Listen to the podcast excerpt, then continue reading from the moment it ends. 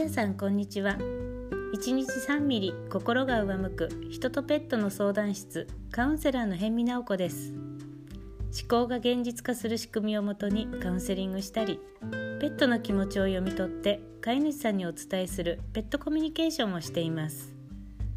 この放送では日々の気づきカウンセリングやペットコミュニケーションで実際にあった体験談などを交えながらどうせでもだってが口癖の下向き女性が自分自身に最高の幸せを与えられる上向き女性になる生き方のコツについてお話ししていきます。これを聞いてくださっている方の心が少しでもほんわかしてくれたら嬉しいです。忙しい日常の中のひととき何かをしながらでも気軽に耳を傾けてくれたらいいなって思っています。さあ連休のね最後になってきました今日はあの先ほどまであの思考の仕組みの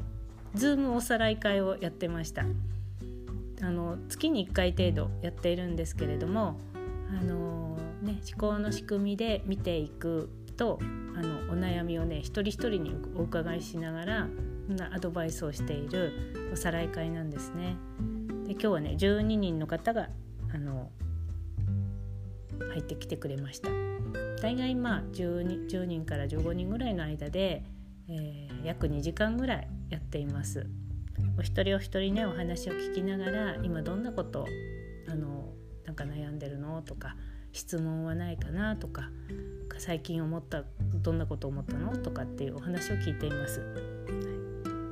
でその中のことね今日はちょっとお話ししていこうかなって思います。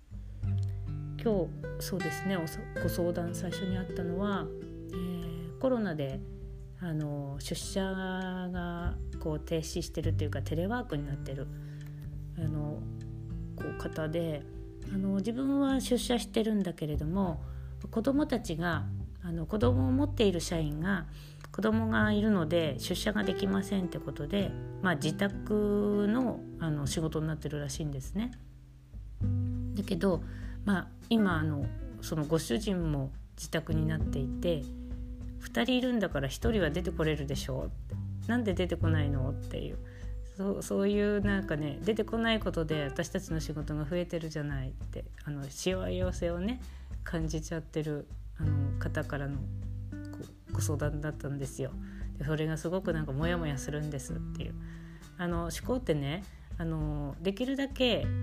うんとモヤモヤしたりイラッとしたしたりしたところから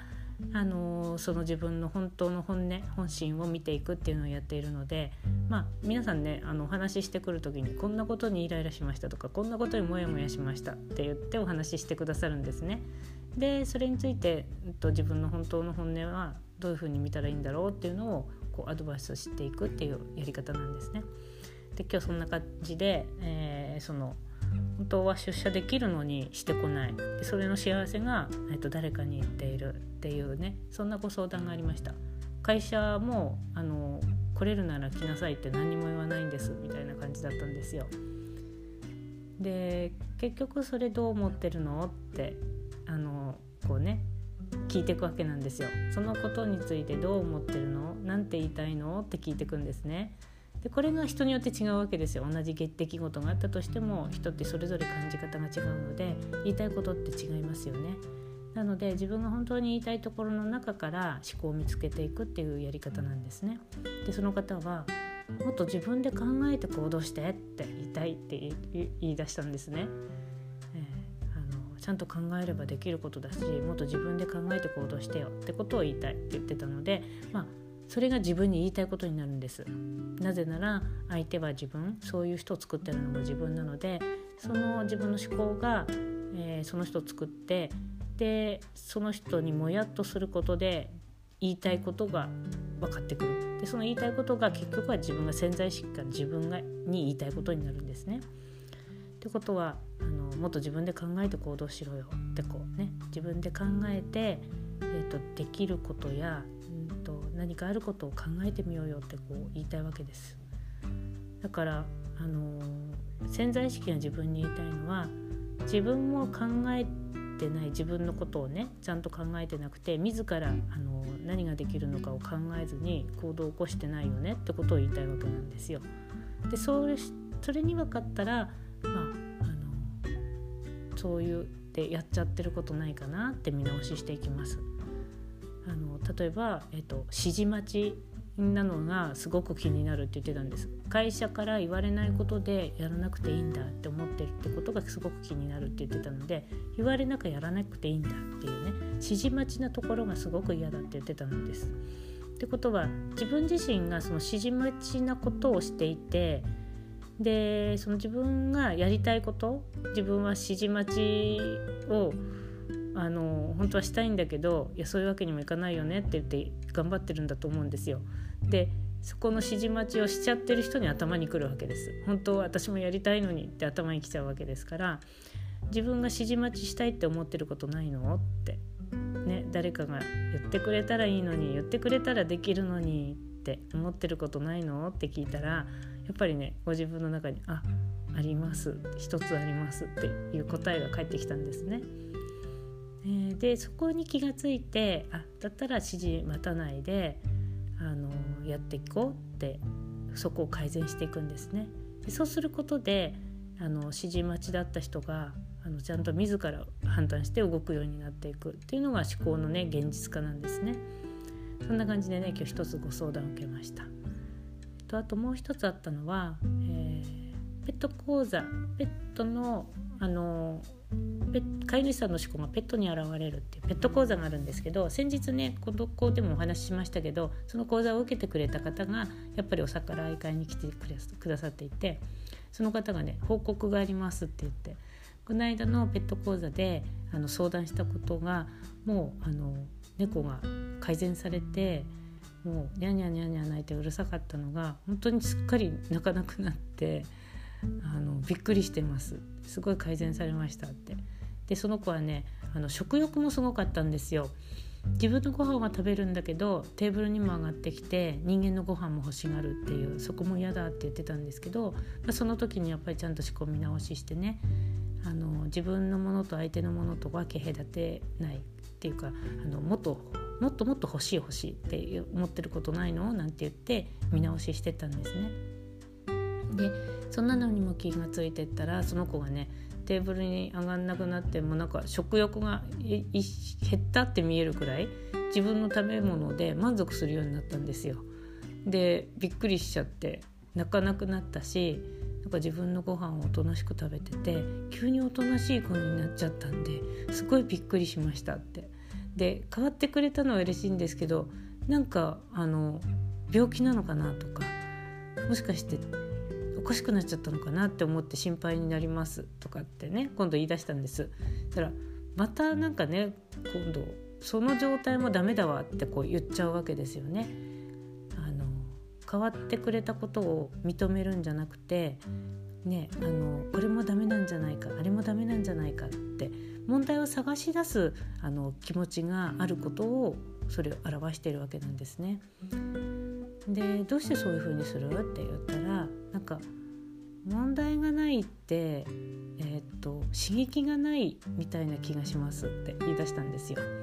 ってことは刺激がないと人生はつまらないって思ってるってことなんですね。だからそう思っていると常に問題はあちこち作り出しますよね。一ついいことがあってもあの他で問題を作り出してあまたこの刺激があったから人生は楽しいんだ。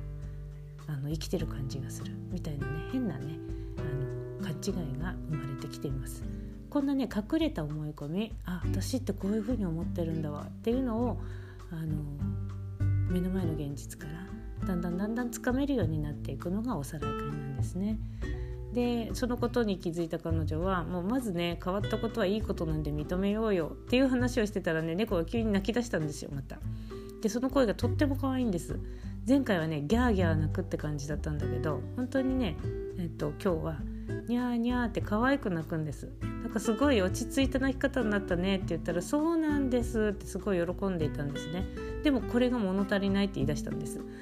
だからあの変わっても変わってもそれは認めないよ。私の思うことじゃないよってこうやっちゃってるのでねせっかく猫ちゃん可愛い声で泣いてるんですからまずそこ認めようって言ってねあのアドバイスしたんです。でこれからはあのその刺激がないことがあのあの刺激がないことはつまらないことじゃなくて安心な安全なこのね気持ちが増えていったらもっともっと楽しいことがいっぱいあるよって教えてったらどうなんてアドバイスしました。でともすると私たちはなんかジェットコースターに乗ってるような人生の方が楽しいとか嬉しいとかなんか生きてるかいあの気がするみたいなね変なあの思い込みあるんですけれどもそれって本当にあの波乱万丈な人生を作るし起きてほしくない出来事も起こしてしまいます。だからここって本当に思考の中の癖の中のなんか間違った思い込みなんだよね。信じ込みなのよね。だからそういうところに気がついて本当自分の心の中の安心安全が増えていくこと。そしてそれが自分の目の前の現実を作っていくこと。